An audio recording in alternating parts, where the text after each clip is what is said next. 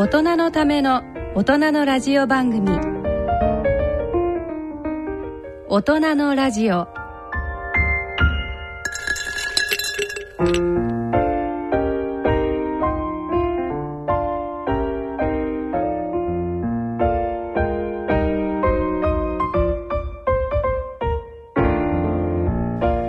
第4週目の土曜日のこの時間を進行いただきますのは人間ドック学会理事長の奈良正治さんとラジオ日経アナウンサーの大宮時子さんのお二人です。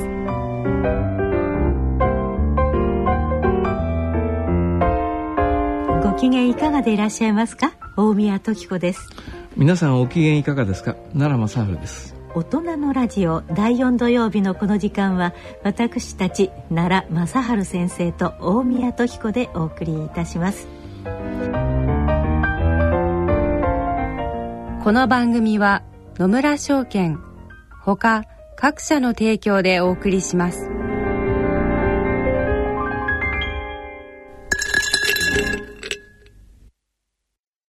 野村。第二の人生に必要なのはお金だけじゃないから。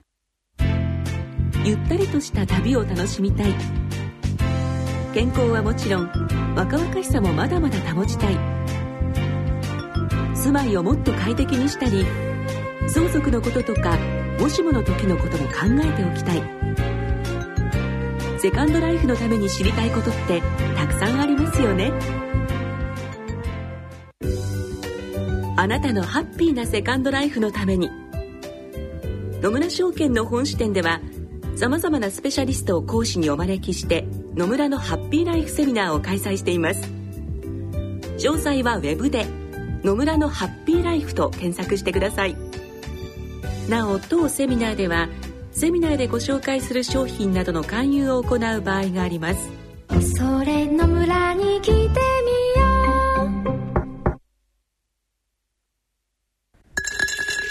えーさて今回は新赤坂クリニック院長の松木隆夫先生をお迎えしております。松木先生よろしくお願いいたします。よろしくお願いいたします。暮れのね迫った時にはいようこそおいでくださいました、えーさて12月28日ということで2013年も残すところあと3日となってまいりました、えーここにこんなメールが届いていますのでご紹介いたしましょう。50代の東京都にお住まいの匿名希望の方です。今年もあっという間に過ぎ去ろうとしています。皆様にとって今年はどんな年でしたでしょうか。先日高校時代の野球部の旧友と会いましたところ12年の無沙汰のつもりでおりましたが実に10年ぶりの再会であったことに気づかされる経験をいたしました。60歳の定年を目の前にし月日の経つ速さを日々実感しております。というメールでございます。2013年あっという間にこの方は過ぎたとおっしゃってますけれども、えーいかがですか？奈良先生は今年はね。今年はね実はあの医療界のねは大い。変換期なんですよ、あ。ご存知のようにあの安倍さんが総理大臣になられて、はい。まあアベノミクスと言われてますけども、あのいろいろな改革をしてらっしゃいますね、はいそこで医療改革も話題の一つになってるんですね、はい。あの医療ツーリズムはい。と言われてますけども私ども人間ドック学会はね、ええ。健康診断のツーリズム検診ツーリズムにしした方がいいですよと申し上げた。でご存知のようにあの人間ドックをはじめとする健康診断というのはねうんと保険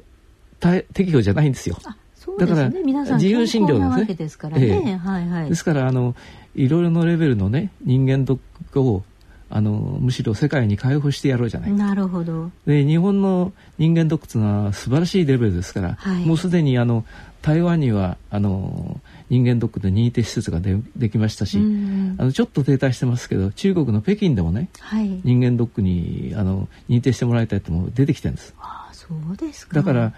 だから私はあるところであのお宅のね国家主席レベルの人が日本に来てね、ええ検診受けたらどうですか？って話をして。なるほど。それであの私はね、はい。あの政府関係の人にあの医療ツーリズムって医療あの健康保険の方まで開放しちゃったらねこれは大変だから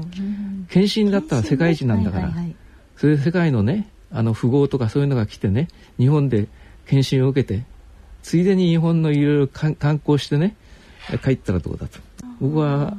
あの MEJ というのが MEJ メディカルエクセレンスジャパンというのがありましてそれはアベノミクスの中で生まれた一つのねグループなんですよ。それはあの全日本病院会の会長の山本修造先生がトップになって、政界財界の人が入って、その MEJ というのを作ったんですね。でそれは MEG が何やってるかっつったらねつい最近あのアブダビ行ってねアブダビに今度日本で病院を建てる協力をするってことを言った。なるほど。それから今度はクウェートに行ったとかねそういう話があって、で日本の病院のノウハウっていうのはねやっぱり世界一なんですよ。なるほど。でふっと気が付いたのはね、えー、大体中近東っていうのは雪降らないでしょ？あそう。紅葉もないでしょ、はい、で日本人間ドック学会でトップレベルで非常にねあのすごいリーダーのいた旭川のある病院があるんですよ。はい、そこにねあの中近東のアブダビの王様あたりをね呼んできたらいいんじゃないかと。そうすると雪見たことないだろうと。スキーなんてしたことないだろうと。ついでに紅葉なんて見たことないだろうと。新緑なんてないだろうと、そうなってくるとそこ行って観光としてやってきて、王様の健康診断をきちんとやっちゃうと。それからもう一つ日本の売り物は富士山でしょ、はいはいはい、富士山にもあるグループがあるんですよ。になりましたね。えだから富士山のところでもそこでやってくれというと、大体話がつきましてね。あ、そうなんですか、先生。あの 来年は軌道に乗るんじゃないかと。あ、そうです、ね。そういうことを考えてみればね、あのそういう外国でね、日本のあのいろいろなものを味わいながら、ついでに世界一のレベルの検診をやってもらうってことは、あのいいことでしょ、ね、そういうわけで、はい、あのゆくゆくはねその国際的な人間ドックを世界中に広めようという夢を持ってるんです。うん、ああいいじゃないですか、ええ、じゃあそれはね、来年の2014年から。アベノミクスの一つに取り入れていただこうと。いいですね。でそういうものを背負っていただくのにこの今度のね、はい、あのえーと、松木先生も噛んでもらおうと思って。何しろ松木先生の内視鏡の技術のトップですから。そうですか、はい、じゃあこの後ねぼちぼちとお伺いしていきたいと思います。えっとメールをいただきましたこの東京都匿名さんには、えー、検査と数値を知る辞典をプレゼントさせていただきます。野村。鈴木さんちも田中さんちも佐藤さんちも深堀さんちも貯蓄から非課税投資へ。野村で NISA 始めた人から非課税に。野村。伊藤さんちも。高橋さんちも。渡辺さんちも。中村さんちも。貯蓄から非課税投資へ。野村で NISA 始めた人から非課税に。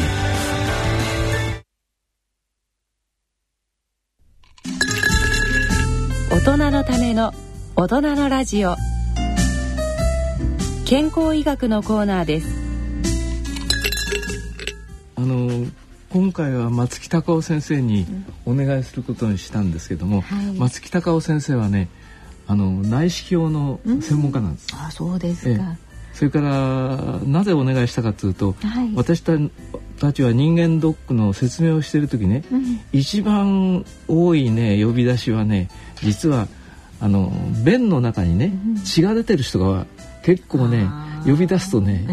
あのかなり心配してお出になるんですよ。そその大部分はね、何のことはないねあのお尻が切れてね出血あの便の硬い人なんかあの痔でね出血することがありますね。それから思想脳炉の方がね歯磨いてね、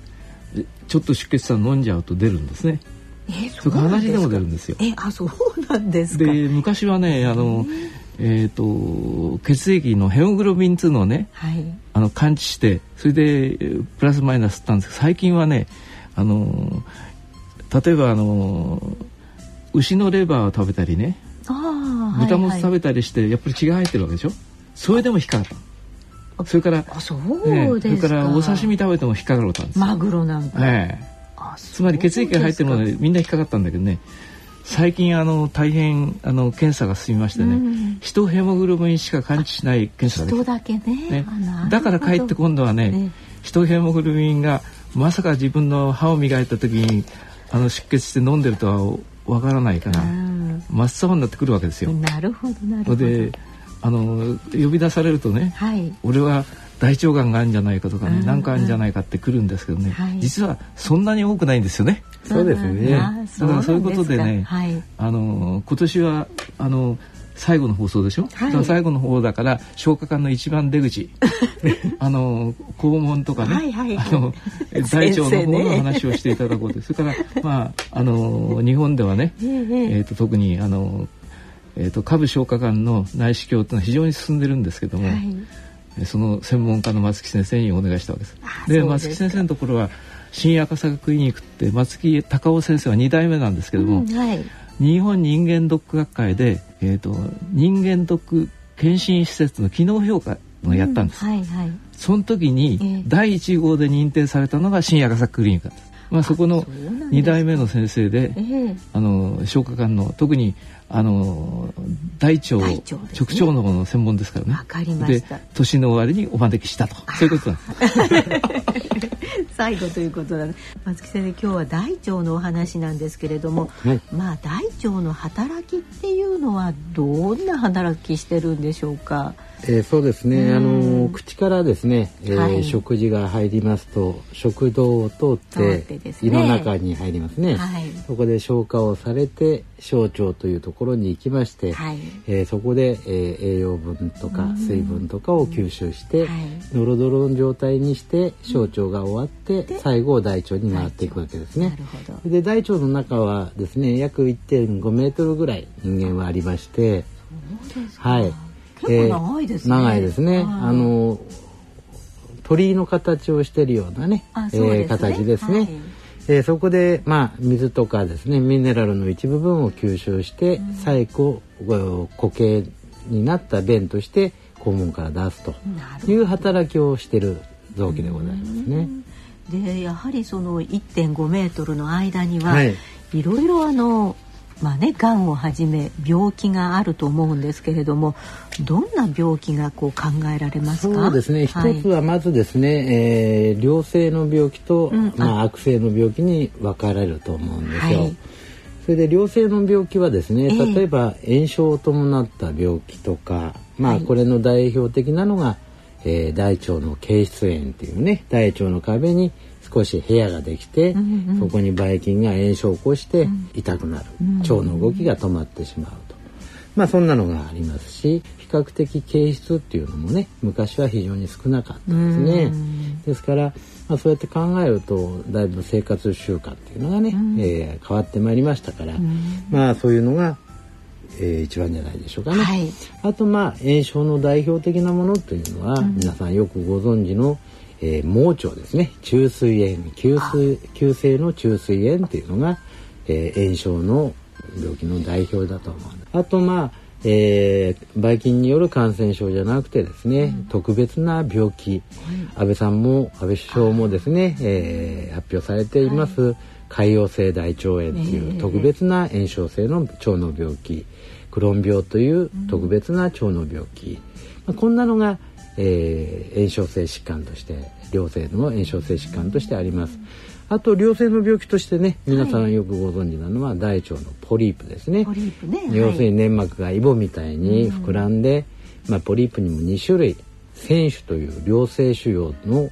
ポリープと、はい、家系性ポリープっていうね粘膜のイボみたいなものと2種類あるんですけれども、はいはい、まあ、えー、昔はね、えー、腺腫が腺がんになりえー、ポリープがんになったと。家系性ポリープはイボみたいなもんだということを言われてたわけなんですが、えー、今はですね、えー、なんと家系性ポリープもがんになるなんていうね論文が出てきまして今騒いでる最中でございます。あじゃあそれはそのなんて言うんでしょうか検証ししてね。たくさんそういう例が出てくればそうなんだっていうことになりますね。すね家系性ポリープってたくさんの方が持ってるんでね。どれがどれだか今だ まだ議論の最中でございますね。あそうですか。はい。それと良性の病気はね、だいたい今お話したように、はい、あともう一つ今度は感染症っていうとばい菌がつく病気じゃなくて、えー、もう一つは動きの病気が腸にはあるわけですね。あ腸はこうあの食物をこう肛門の方へ押し出していくそうですね働きがあるわけですからね。はい、その動きの病気の代表的なのが今問題となっている過敏性腸炎っていうですね。要するにストレス肩とか寝不足飲みすぎそんなんで腸の動きが正常じゃなくなっちゃう。ねあのよく普通は便通っていうのはだいたい1日から2日に1回ぐらいなんですが、ねはい、えー、食べたらすぐトイレに行きたくなる。逆にね。ねはいはい、あの電車の途中でも通勤の途中通学の途中でも、えー、トイレに行く。また、うん、急行に乗れなくなっちゃいますよね。そうですね。あのー、どんどんね腸が異常な動き方をして、動きすぎですか、ね、そうですね。過敏に動いてるんでしょうね、うまあですからそんなのが現代病として大腸の動きの病気としては代表だと思うんですね。昔まあテストの前にねみんななんかお腹痛いなんていうねそうですね。お友達もいましたけど、はい、まあそんなのがあのまあストレス社会になってね大人にも、えー、ナーバスな神経質な方にも非常にテストみたいですからね。そうですね。まあそんな病気があると思うんですね。はいはいそれと、えー、大腸の悪性の病気というのは、ね、皆さんご存知の通り、はい、大腸がんっていうのがね、はい、います。そして大腸がんにもまあ様々な種類があるんですが、うん、まあ、えー、そんなところですかね病気というのは、うん、場所によって違うんですか？大腸の場合は。そうですね、えー、えー、まあ大腸を大きく分けますとですね結腸という大腸ですね、はい、えー、結腸という要するにま、真ん中にですね、まあ、腸間膜っていう血管がつながった腸と、自由に動ける腸と、うん、まあ、えー、固定された部分もあるんですがあと直腸という肛門に近いところに、ね、最後のところですね。はい、そこに大きく分けるんですね。まあ、結腸には3種類上行結腸横行結腸、えー、下行結腸と3種類あってあと最後に S 状結腸というところが直腸につながっていくんですね。えー、ただまあ大腸がんと一言に言っても、まあ、今お話した場所に全部できるんですが、はい、肛門にできる肛門に近いところにできる大腸がんっていうのは、はい、えー、便が硬い便が来てますから、えー、こすられやすいんで比較的出血しやすかったりするわけでございます。しかし反対に小腸に近い小腸から入ったところにある上行結腸というねまだ便がドロドロの状態で大腸の中に入ってきた時には、えー、そこに大腸がんがあってもですね、はい、柔らかい便が軟便が通るもんですから非常に症状が出にくいんですね。そうでしょうね。それと大腸はまあ、えー、膨らめますから、えー、膨らみますんで小腸少々ね、えー、こう通過が悪くても広がれるところは広がっちゃうんで、ん。えー、なかなか症状が出にくいということでございます。なるほどね。はい、まあ、よくその人間ドック、まあ、検診などで、まあ、血液ね取れば何でもわかるだろうみたいに思ってらっしゃる方も多いんですけどそういうものでもないんですね。そうですね。えー、まあ正直に申しますと、えー、血液で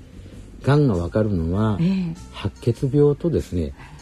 PSA というね前立腺がんの主要マーカーはこれは正直言って当てになりますが、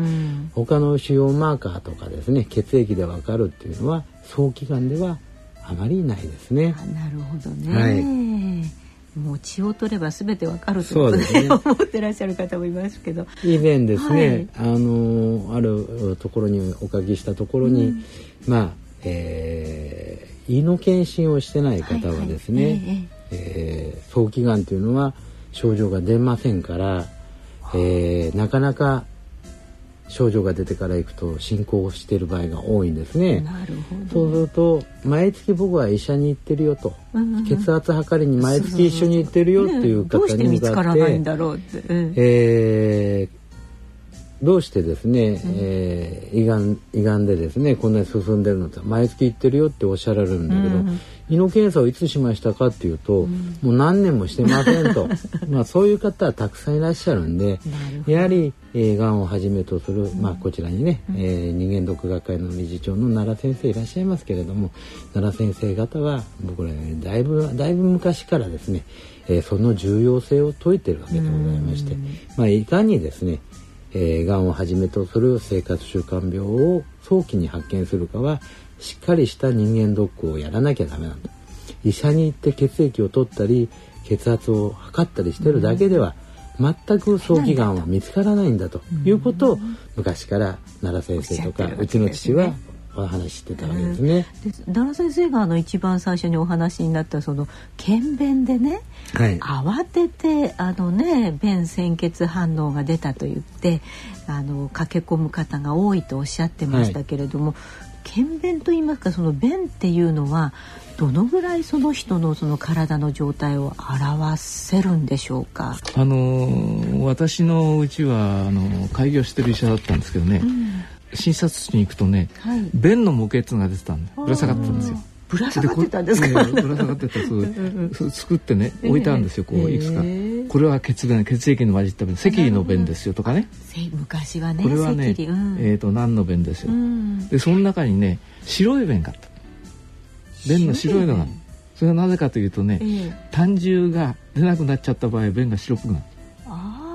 便の色ってのは実は胆汁が変化したものの色なんですね。なるほど。で私実はねあの医学生の頃ね、えー、あの肝炎に肝炎に移ってしまってね、はいはい、それであの体中真っ黄色になったことあったんですよ。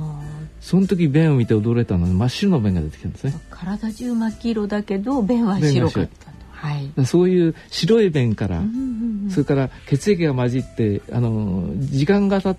って変化するとね黒い便が出てくるんですね。なるほど、はい。それからまあこれは笑い話なんですけどね、ええ、私は食いしん坊ですから焼き鳥屋に行ってね、うんうん、レバーをいっぱい食べたんですね。はいはい、翌朝びっくりしたのはね、血便が血便真っ黒な便が出ていや大変だって騒いでみて考えてみたらね、うん、あのー、若い頃ですからねあのレバーの焼き鳥。あれ美味しかったですからね。なるほどなるほど、えー、何本と食べましてねだからあの血液が混じってるから、はいはい、それがあの大腸の液やなんかの丸丸いと黒くなんですよ。それからよく便の色っていうのはね上の出血胃の方の出血とか割に小腸の出血の時は真っ黒になって出てくるんですね。なるほどずっとね。あのお尻に近いやつ赤くなって出てくるんですよ。ね、フレッシュなその血液が出てますからね。はいそういうこともある。それから硬さですよね。あの松木先生がおっしゃったけど大腸というのはねあのべちゃべちゃしたその便をですね、水分を吸収してミネラルを吸収して形になるって言いますね。だからあの下痢っていうのはあっという間に大腸を通過するわけでしょ、ね。はいはい、だから水分を吸収してないうち出てくるからべちゃべちゃになるわけですね。一つだけ女性はね、便秘になりがちで、なのはですね,、あの悩みの種だと思うんですね。それでですねまあ定義はあるにせよですね、えー、奈良先生のお母様のように、1週間に1回でもね、いいんだよ。と。ちゃんと1週間に1回出てれば大丈夫なわけですね。これが便秘を便秘と下痢を繰り返したりするそっちの方がねあまあいろんな大腸の動きに変化があるっていうことになりますから、まあ、そこは注意された方がいいかもしれないし。まあ、便秘をしてね、私は23日に1回ずっとそうなんだよという人は、全く心配のない健康状態だと思うんですね。なるほどねちょっと一つ付け加えさせていただきますけどね、はい、あの私はおならというあだ名がついてたんですよね。奈良先生だから。そうなんですよ。ところがね私の母親もね年を取ってが結構プープーしてましてね 毎日のようにおならをやってましてねあのだから母親は便は1週間に一遍しか出なかったけど、うん、おなら結構プープーしておりましたから あおならがきちんと出てれば大丈夫なんですただおならに伴ってね 一緒に水が出ちゃうような場合には、やっぱりあの松木先生のとこ行ってきちんと見てもらわなくちゃいけない。まああのーなんつうかおならが空気だけ出てね、規則正しく一日何発か出てれば大丈夫ですから。まあそういうことであの 年末に。そういう話を申し上げましたけど。まあおならをしていただけ心配ないよと。なるほど。でおならが出なくなっちゃうと大変だよと。詰まってるとい。うことですからね。わかりました。それとあの便に関して言いますとですねまあ検便に関して言いますと便の中の出血を見てるわけでございまして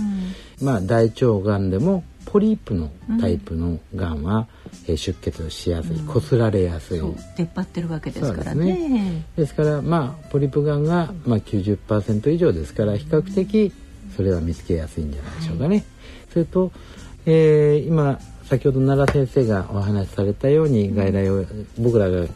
人間ドックの結果説明をしてますと、はい、大体100人のうち5人ですね、えー、5%の方が、えー、便の検査が陽性になります。はい、その5%の人を、えー、大体検査をするとその5%のうち大体5%から10%ぐらいの大腸がんが見つかるわけでございます。そうすると、うん、まあ簡単に言うと1,000人に、うん、あそういうですね。そうですね。1人2人ぐらいですかね。そのぐらいのペースで大腸がんが見つかります。ね、まあそれ多いというか少ないというかなんですけどね。ね。今大腸がんがですね、この患者さんの数ですね、大腸がんの方は毎年10万人以上発生してます。これはですね、えー、もう今はですね胃がんの発生人数よりも、うん、日本人は昔からね胃がんが多いと呼ばれてましたけども、はい、胃がんをもう抜き去ってます。えー、大腸がんのですね非常に、まあ、大腸の内視鏡のですね、うん、非常に詳しい先生のご発表によりますと、うん、えー、2000ですね20年には圧倒的に大腸がんがナンバーワンになる年間の発射患者発生率がですねオリンピックの年ですね。そうですね。おっしゃる通りです。ですから今から大腸がんのですね、ええ、そのなんていうのかな、早期発見。大腸がんになるのはね、先ほど言いましたように、あのいろんな食生活の変化、欧米化ですね、はいはい、えー、高脂肪食、脂肪が多いお肉にね、ね油っぽいものが多い、はい、それに高カロリーであると。栄養ね、ね。多いですね。それと食物繊維が少ないと。やっぱ少ないですかね。ね。うん、それとまあ運動不足とかストレスとか。それで多いでしょうね、うん、結果的にまああとアルコールの摂取の過剰ですとか、うん、まあもちろん高齢化ですとか、はい、いろいろ原因はあるんですが結果的にその腸内の環境が昔の日本人と今の日本人は違うんですね。そのために大腸がんが増えてきたっていうのがありますね。それでですね、はいはい、えー、先ほどの2020年はですね、はい、女性の乳がんって非常に日本人もまた多くなってきましたけれども、えー、年間のね、はい、患者さんの発生率がだいたい5万人なんです。結構な数字ですね。結構な数字です。はいえー、そして、えー、大腸がんはですよ、はい、女性はですね、えー、6万7千人。あ乳がんより多いんですね。そうですね。それで男性は8万4千人ですから年間15万14 15万ですね。に今10万人を超えたところですからまだまだ増えるわけですね。ですからこんな数字が出てますんでぜひですねまあ検便を含めたしっかりした検診をですね、ね、年に1回やっていただけないとやはりがんで死んじゃうかもしれませんから、ね、もったいないですよね、うん、今。本当ですね、はい、で大体私たち、まあ、会社勤めのものはですねあの便潜血検査とそれからあのバリウム検査を大体やっていらっしゃる方が多いと思うんですけど、はいね、このバリウム検査というのはどんなことがわかるんですか、えー、食道と胃のバリウム検査ですね。それはやってますね。で、はい、今日はその大腸の話ですけど、大腸にもそのバリウム検査っていうのがあると聞いたんですけれども、ねはい、これはどうなんでしょうか？そうですね。まああの大腸を調べる方法を簡単に申し上げますとですね、はい、一つは先ほどのまあ検便を使ってですね、うん、えー、便の中の出血を見る検査、要するに出血させているような病変がないか、病気がないか。そういうものを見てるのが一番目ですね。これ一番簡単で侵襲がない検査ですね。すねはいはい、えー、次にですね昔から行われてます中腸造影と言います、はい、お尻からバリウムを入れてバリウムと空気のコントラストをつけてですね、えー、腸全体を映し出す。それでですねこれのいいところは全体像がわかるんですね。なるほど。こう大腸全体の像がわかる、えー、それと例えばポリープがあったり他の病気があったりしてもですね、うんそれの大きさが比較的精度が高くわかる。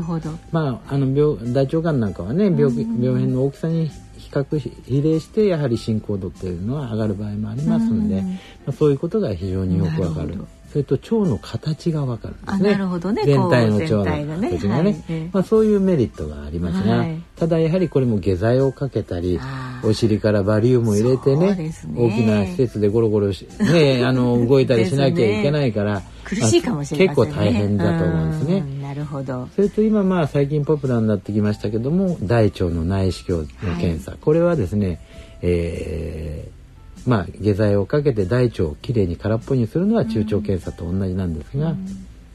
その後に今度は人で、えー、人が内視鏡を入れていくわけですね、うん、昔胃カメラみたいな大腸カメラを入れていくんですね。はいはいえ。ーそれでですねこれは非常に大腸の内面がわかるわけですね。粘膜の色と。そうですね、はい、それと小さい小さいポリープもわかるし、えー、大腸がんのもう一つの発生元である表面平坦型というですね、うん、非常にこの大腸の粘膜の、はいはい、えー、平らな部分にですねできるがんがあるんですが、うん、これがなかなか厄介でして、うん、えー、これを見つけられるのが大腸の内視鏡の非常にいい分野ですね。その平坦なのはさっきのその中腸検査では見つけになかなか出にくいかもしれないですね。ね。はい。ただあのー、もう一つの大腸の内視鏡の欠点はですね、はい、下手な人がやると痛いんですね。苦しい。っていうことですよね。昔はですね、はい、つい10年ぐらい前までは、ね、10年15年ぐらい前まではですかね、一、人じゃなかったんですね。大腸の内視鏡をやるのが。二人の医者がですね、えー、その投資台と言いましてレントゲン室連れてって、えー、お腹を押したり引っ張ったりね しながらお尻からあの内視鏡を入れてその内内視鏡の先端がどこにあるかをそのレントゲンで確認しながらやってたような時代があります。ちょっとこうなんかあの膨満感があってもお腹が痛いぐらいですからその内視鏡でツンツンやられたら痛いですよね。それにね時間がかかるんですよ。下手なやつやると昔は2時間ぐらいかかって我慢できます、痛いですよお尻から内視鏡入れてね。患者さん大変。大変ですよね。検査だけなのに。すごい苦痛を伴ってたんですがやはり奈良先生が先ほどおっしゃられたように日本人はね、手先が器用だし研究熱心だし、えー、それとお内視鏡の技術ね、えー、柔らかさ、えー、動き方、ね、この小さくするとかね、ね。細く小さくですね、その技術とやはりあまり大きな声じゃ言えないんですが、えー、医者が勤勉ですから うまくいって今は上手な人は5分間で終わっちゃう。え2時間が5分間ですか？まあそうですか、ね、信じられないぐらいの進化ですね、ね、それともう一つは、はい、大腸の検査をやるときに、うん、今、えー、話題のですねバーチャル内視鏡といいまして CT スキャンを使った。これはもう下剤をかけて腸を空にして CT を取るだけで 3D のですね画像が大腸の内視鏡ができると。画像ができるんですね。ですからお尻から内視鏡入れなくてもいいんですね。そういうのまで今研究されてねできるようになってきました。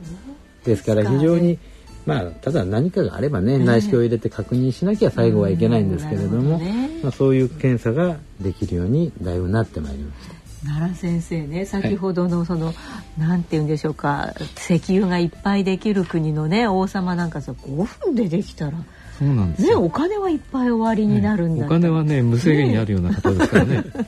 ですからそういう方をね日本にお招きして、えー、あのまあそれはあのいろいろ問題ありますけども、えー、アベノミクスの一つとして非常に力なんじゃない。それでそういう人たちをあのきちんとした検査をしてあげると、はい。昔人間ドックっていうのはもう殿様じゃなくてやらなかったんです、殿様っていうかその会社の社長とかね代議士の偉い人じゃなくてやんなかったのが、どんどんどんどん広がってきたでしょ、はい、だから日本の技術が非常にいいってことが分かるとね俺もやってくれ俺もやってくれって来る可能性がある、そうするとあの日本に来てまあ日本の四季を味わいながらしかも5分間でね大腸検査やってもらうとこれはこんなにありがたいことないんですよ。でしかも日本のそういうドックはね非常に守秘義務がきついですから。だからそういうことで漏れることもありませんしね、まあ日本にねちょいとあのもみじを見に行くあの雪を見に行くっつって実はあの観光として行ってやっちゃうと。そういうこともできるようになりますがそれをまあ今あのアベノミクスの中に取り入れていただいて、うんうん、あのやろうと、うん、ということを今考えてるんですけど、まああのやっぱり一つはあんまりね、はい、あのどこでもやられちゃ困るからやっぱりあのレベルの高いところを認定してね。ね、でこれはその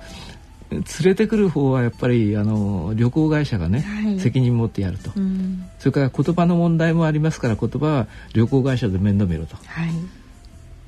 でまあ、そういうことがありますので今着々と準備を進めているところなんですけどね、はいはいはい、まあおそらくあの来年再来年あたりは大きくこれが化けるんじゃないかと思ってます。そうですね。ねあの松木先生そのえっ、ー、と CT の 3D 画像に行く前にですねそのなんかカプセルみたいなものを飲んで、はい、くるくるくるっとお腹の中を回って、はい、あのあとはね便と一緒に出ちゃうっていうそれがなんかこうあの発信しながらこう写真で撮れるみたいなお話がありますけれども。そうです。ねカプセル内視鏡の話ですね、えー、どのぐらいこうなんていう普及してるんですか？今は。そうですね。まあまだですね。あのカプセル内視鏡の欠点っていうのはですね、えー、撮りたい方向が取れないわけですね。このカプセルに任せちゃってる。任せちゃってるわけですね。そうすると内視鏡で今見れるところはですね、えー、まあえー、口の中も見れますし、鼻の中も見れますし、あと食道も見れるし、はい、えー、胃も見れるし、十二指腸までの入り口まで見えるわけですね、上。そね。それと大腸の方は、は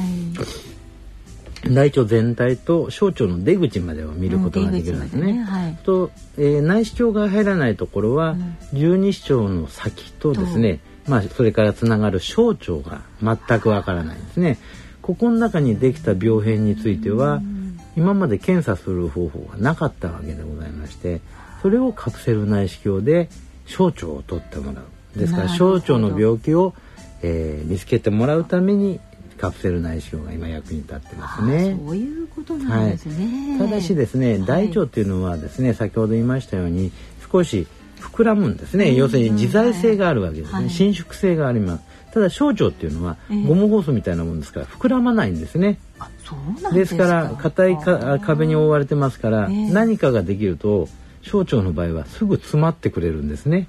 大腸は広がるから詰まりにくいんですね。ですからそういう点では小腸の方が病気は少ないし、症状は出やすいんで、あんまりその内視鏡が必要だっていうことは少ないかもしれないですね。なるほど。じゃあ、詰まるってことはもう痛く痛いわけですよね。そうですね。まあ、腸閉塞の一種ですから、ね、もうそこで緊急手術をしなければいけなくなってということなんですね。はい、あそうですか。まああのー、この番組は大人のラジオですから、まあ、中高年の方が聞いていてくださるんですけれども、まあ、若い方じゃなくてそのシニアの方にですね先生から何か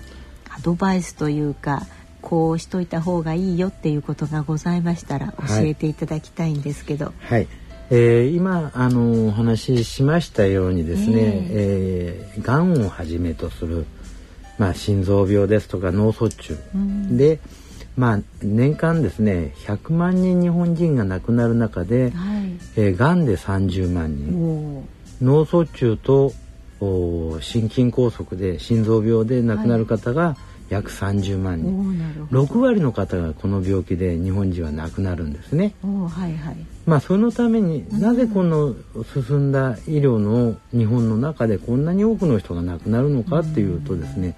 やはりですねがんをはじめとするそういう動脈硬化性の病変脳卒中心筋梗塞はですね初期には自覚症状が全くないんですね。全くないっていうのがね。ね。あの私どもでですね、えー、年間100名から120名のがんの患者さんを見つけるんですね、えー、年間に、えー、その約9割近い人が早期がんなんです。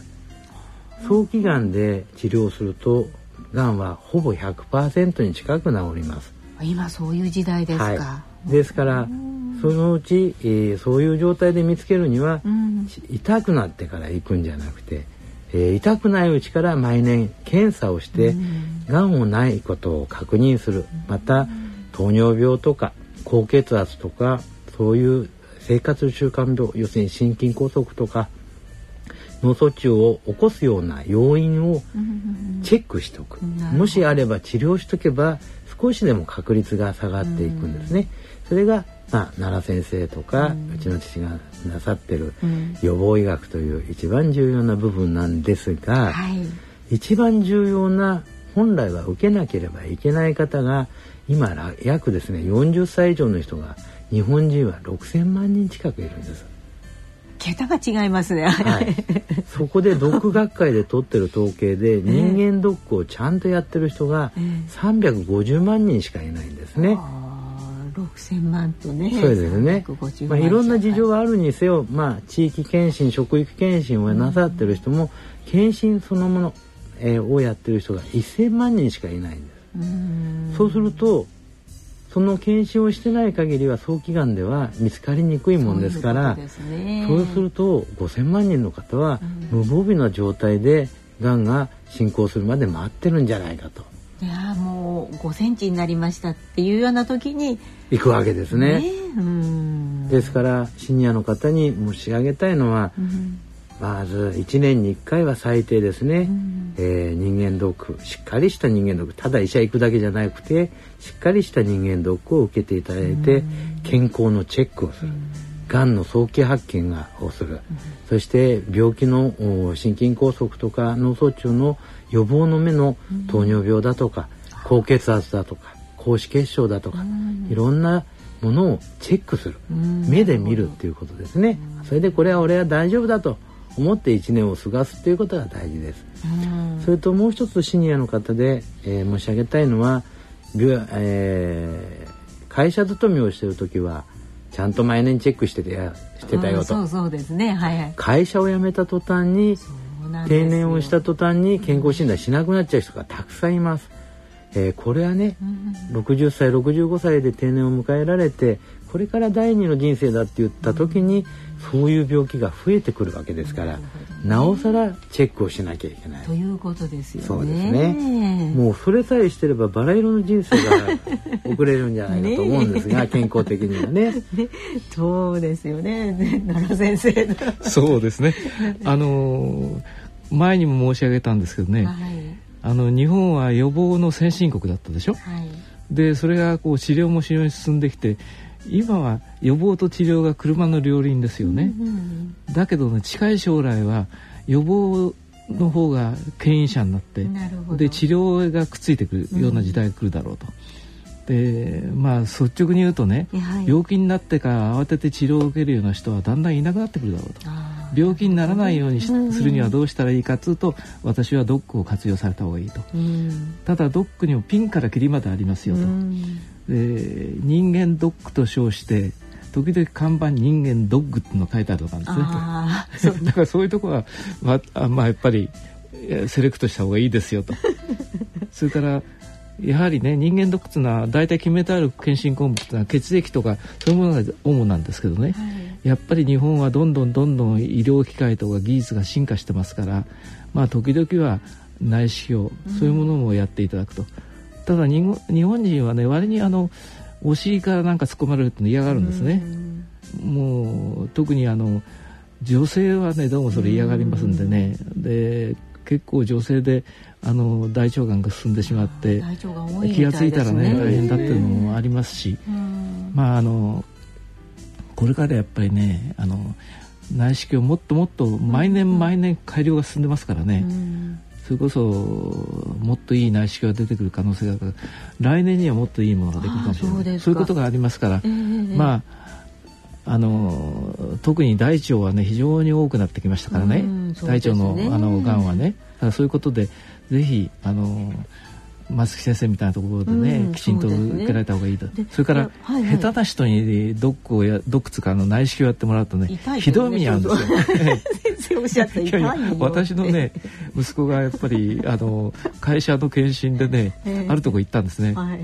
だ親父ひで目にあったとかなんだっつったらねある有名病院行ったらね、えー、あの胃カメラやってもらったあ胃カメラでも本当にひどかったんだよと 二度と行かないと。よく考えてみたらね、えー、人間ドックの割にあの丈夫な人が行くでしょ？そうですね。ですから、はい、たまたまうちの息子も丈夫そうに見えますからね あの胃カメラやる時にあの研修医が初めてやらせてもらったとね時々いるんですね。だから確かに練習も必要ですけどね。我々もそういうところで練習してきたわけですからね、はい。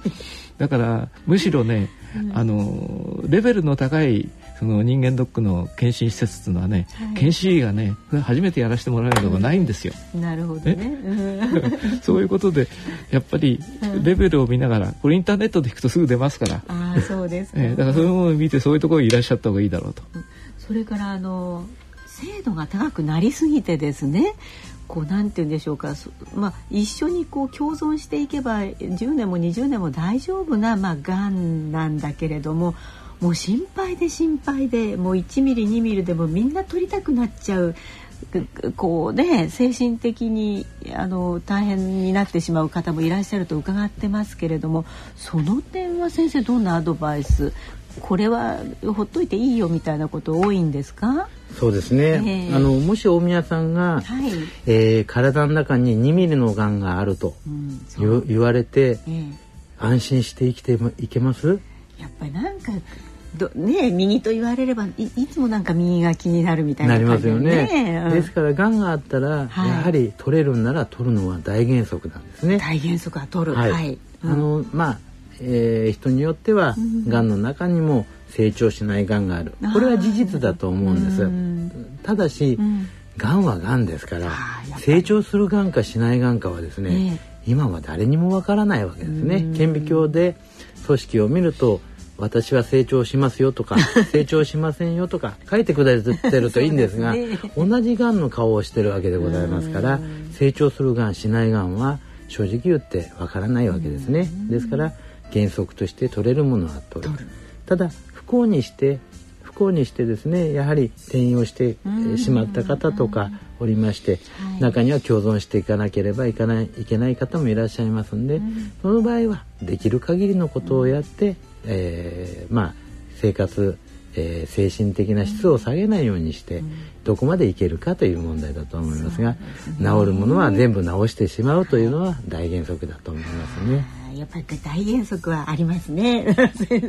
そうですね。うん、あの前にもちょっとお話したことあるんですけど、はいはい、私はがん持ちでね前立腺がんがあるんですよ。おっしゃってましたね。前立腺がんめっけてもらったのが今から14年前なんですけどね。でその時に現役の病院長だったんで、はい、いろいろあの仕事責任も重かったし、うん、いろいろ忙しかったからねその手術をしようかったけどまっぴらごめんだって断っちゃった 先生いつもそうだから、ね、ところがね驚いたことに14年経ってるんですけどねまだピンピンしてるんですよ、うん、で憎まれっ子世にはばかるでね今でもいろいろやってるんですけども あの前立腺がんの中にはね、はい、ちょん切らなくてもいい前立腺があるってこと最近分かってきただ。からそういう私はね悪運強い男でねまあ前立腺がん間違いないんですけどもう14年間ピンピンしてますし、で手術をしないであるお薬で治療してもらったことが非常に良くてね、今はあの年を取った人の前立腺がんはチョンギリよりむしろね、そういう薬物療法のがいいってこと分かってきた。なんかあの安倍さんもねあの再選というか今度なった時には昔のね病気大丈夫ですか？なんて記者に質問されたら今はいいお薬ができてねもうだ健康大丈夫ですなんておっしゃってましたけど、まあ、そのようなことが日々こうあるわけですね、うん、今年治んなかった病気が来年治るようになるかもしれないし、まああのやっぱり命が大事だってことでそういう研究ものすごく進んでるんですよ。なるほどね、ね、特にあの松木先生のご専門のね、はい、内視鏡の領域っていうのはものすごく進んでるんです。だから本当にねあのカプセル内視鏡じゃないですけどもね、そういうものが発明されたりなんかしてるんですけども、はい、もっと新式ないいものが出てくる可能性もあるかもしれない。可能性もありますね。はい、あじゃあもう大いに期待したいと思いますね。そうですね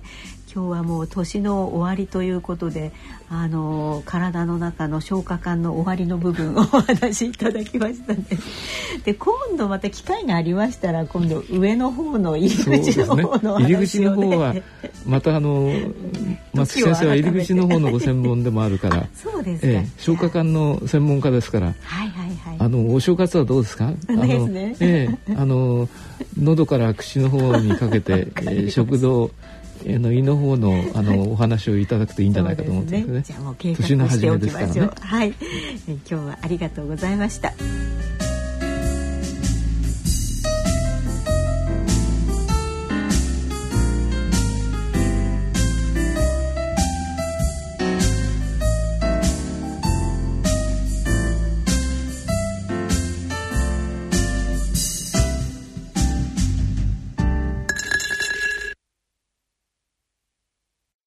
野村。鈴木さんちも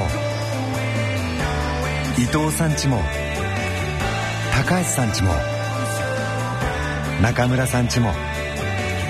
渡辺さんちも田中さんちも佐藤さんちも深堀さんちも貯蓄から非課税投資へ野村で NISA 始めた人から非課税に。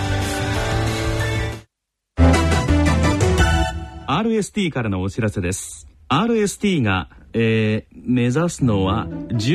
生活空間の創生コンシェルジュ？うん難しい。詳しくは3文字。RST で検索。へえ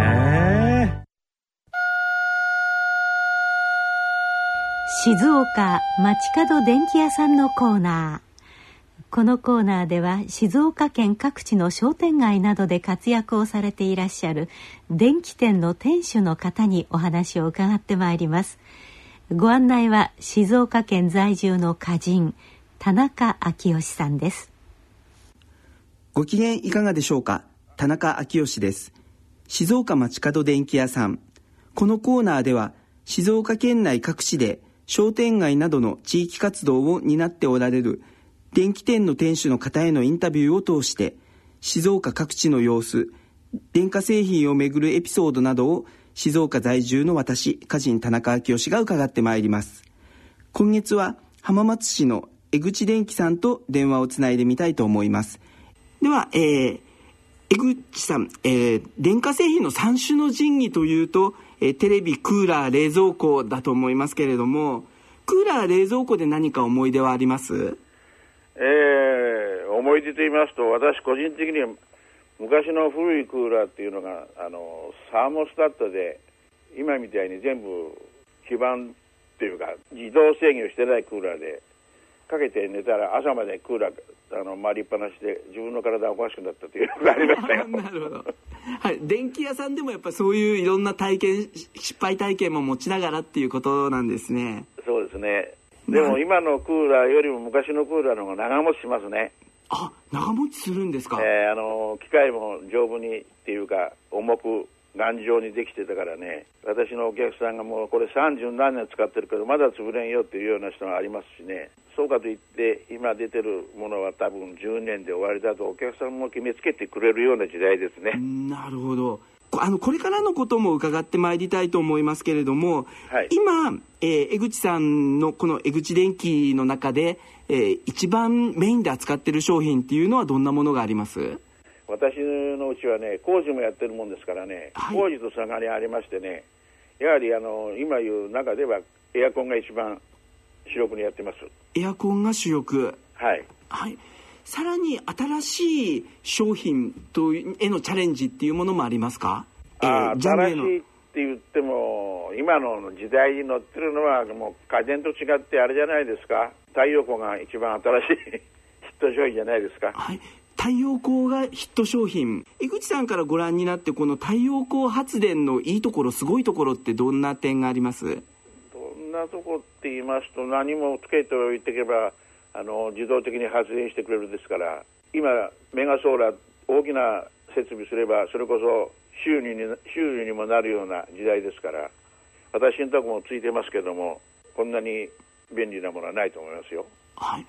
今まで50年間ラジオにしてもテレビにしても、えー、クーラー冷蔵庫電子レンジいろんなものを扱ってこられたと思うんですけれども、はい、その中でもやっぱり対応こうこんなでんこんな便利なものはないっていう感じなんでしょうか、まあ、これからと言いますとね、はい。えー、やっぱりこれを持っていれば一番いいじゃないですかどの家庭も。江口さんご自身は、えー、今この江口電機50年やってこられてこれからの新しい夢っていうのは何かあります？もう新しい夢っていうのはもう息子に時代を任してもうこちらから相談すれば知恵を与えると。私の残る人生は好きなだけ遊びたいと。なるほど。そんな人生です。はい。好きなだけ遊びたいというのは、でも、やっぱり2代目を継いでくれる息子さんがいらっしゃるからこそですよね。全くその通りです。息子さんは他のお仕事をされずに、やっぱり、えー、2代目として親父の後を継ぐんだっていう感じだったんですかねさあどうかなそれまでは親父がうるさいからしょうがないついたっていう方じゃないですか。息子がやっぱりこの2代目をやるっていう話を言ってくれた時には父親として社長として嬉しかったですか？まあそれはそうですね。息子さんに、えー、新しくもう社長の先輩としてですね何かアドバイスをするとしたら、はい、こんな風になところ大事にしてほしいよっていうことあります？自分の身近な人を大事にしていけばいつでも仕事はつながってくるというのが伝えていきたいですねありがとうございました、はい、今月は浜松市の江口電機江口博さんにお話を伺いました、はい、どうもありがとうございました。はいよろしく。静岡街角電気屋さんのコーナー。ご案内役は静岡県在住の歌人田中昭義さんでした。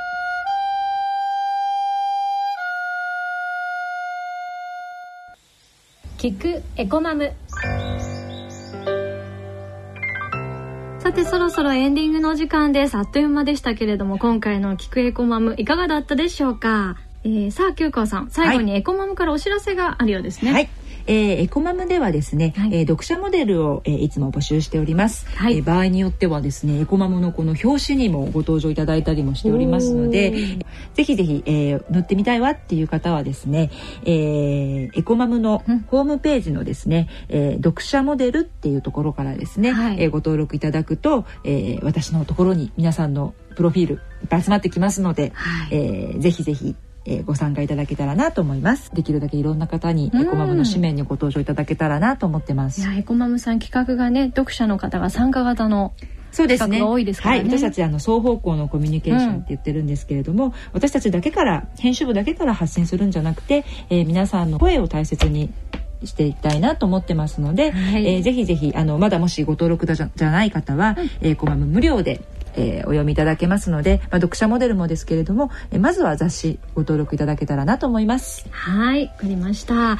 えー、ちょっとですね私の方からも実はお知らせがあるんですけれどあのエコマムもねその暮らしに一知恵で毎日を楽しくというテーマであのお送りしてるかと思うんですけれど今度1月10日間もなくですけれどもあなたの暮らしのリビングデザイン、アイディア大募集ということで私があのアロマセラピストの講師として関わっている、新宿にリビングデザインセンターオゾンという、はい、まあお家を建てるわなんていう時に皆さん足を運ぶところなんですけれど、そこでですねあのクラスをやっていましてそこでリビングデザインアワードっていうのが開催されるんですね、なので、えー、皆さんのお宅でのその毎日の暮らしの知恵楽しみのアイデアを大募集しています。こちらの締め切りが1月10日になってまして、最優秀賞には千葉県いすみ野市にあります中島デコさんがプロデュースのお宿、ジジの家ペア宿泊券プレゼントということなので、ぜひご家族で行っていただきたいなと思います。皆さんのあのアイディアお待ちしてます。詳しくは私のブログか新宿リンピングデザインセンターオゾンの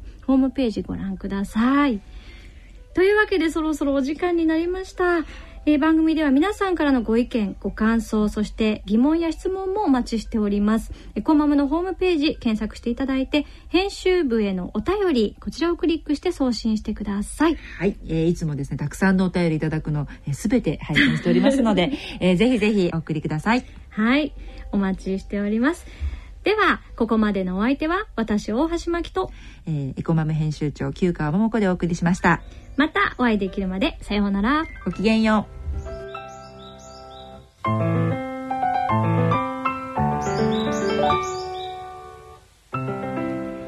今回は育児と環境を考える日経 BP 社発行の機関雑誌エコマム冬号と連動したポッド配信番組聞くエコマムをお聞きいただきましたご出演は2児の母親で元フジテレビアナウンサーの大橋真紀さん3児の母親でエコマム編集長の旧川桃子さんでした。大人のための大人のラジオ。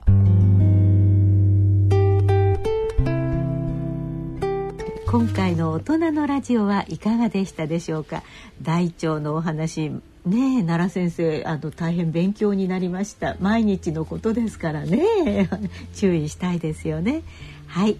えー、さて番組では疑問質問ご意見ご感想をお待ちしています、えー、今回は特にですね次回のことも考えまして、まあ、今度は上部消化管食道と胃に関するご質問ご感想などをお待ち申し上げます。それでは宛先を申し上げます。ラジオ日経大人のラジオの宛先です。郵便の方は郵便番号105-8565ラジオ日経大人のラジオ係まで。あるいはラジオ日経大人のラジオの番組ホームページからも投稿お待ち申し上げております。どうぞお送りくださいませ。さあいよいよ今年最後でございますね、えー、松木先生今日はありがとうございました。良いお正月をお迎えくださいませ。奈良先生本当に一年ありがとうございました。え次回私たちがお会いいたしますのは来年1月25日の放送となります。え今度は松木先生に食堂それから胃についてお話を伺えればなと思っておりますでは次回の放送まで皆様ごきげんよう。さようなら。さようなら。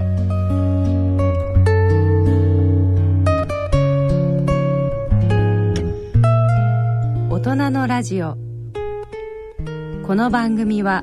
野村証券ほか各社の提供でお送りしました。